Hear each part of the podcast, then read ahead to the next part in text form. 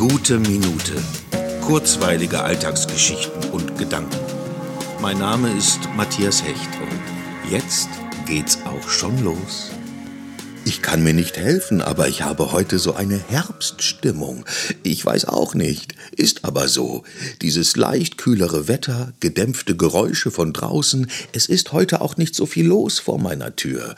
Ganz so wie an so einem kühlen Herbsttag, wenn die Menschen lieber drinnen sitzen. Und das alles aber bei herrlichem Sonnenschein.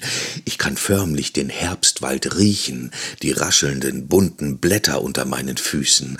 Das ist merkwürdig. Ich habe gerade schlichtweg eine förmliche Sehnsucht nach Herbst. Frische Luft, kühler Wind, wärmende Sonne.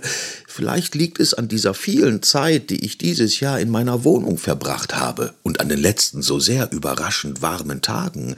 Sommer ist schön, aber jetzt brauche ich es etwas kühler, frische Luft, Weite, Ruhe, kalte Nasen, kuschelige Mäntel, weiche Schals, Natur.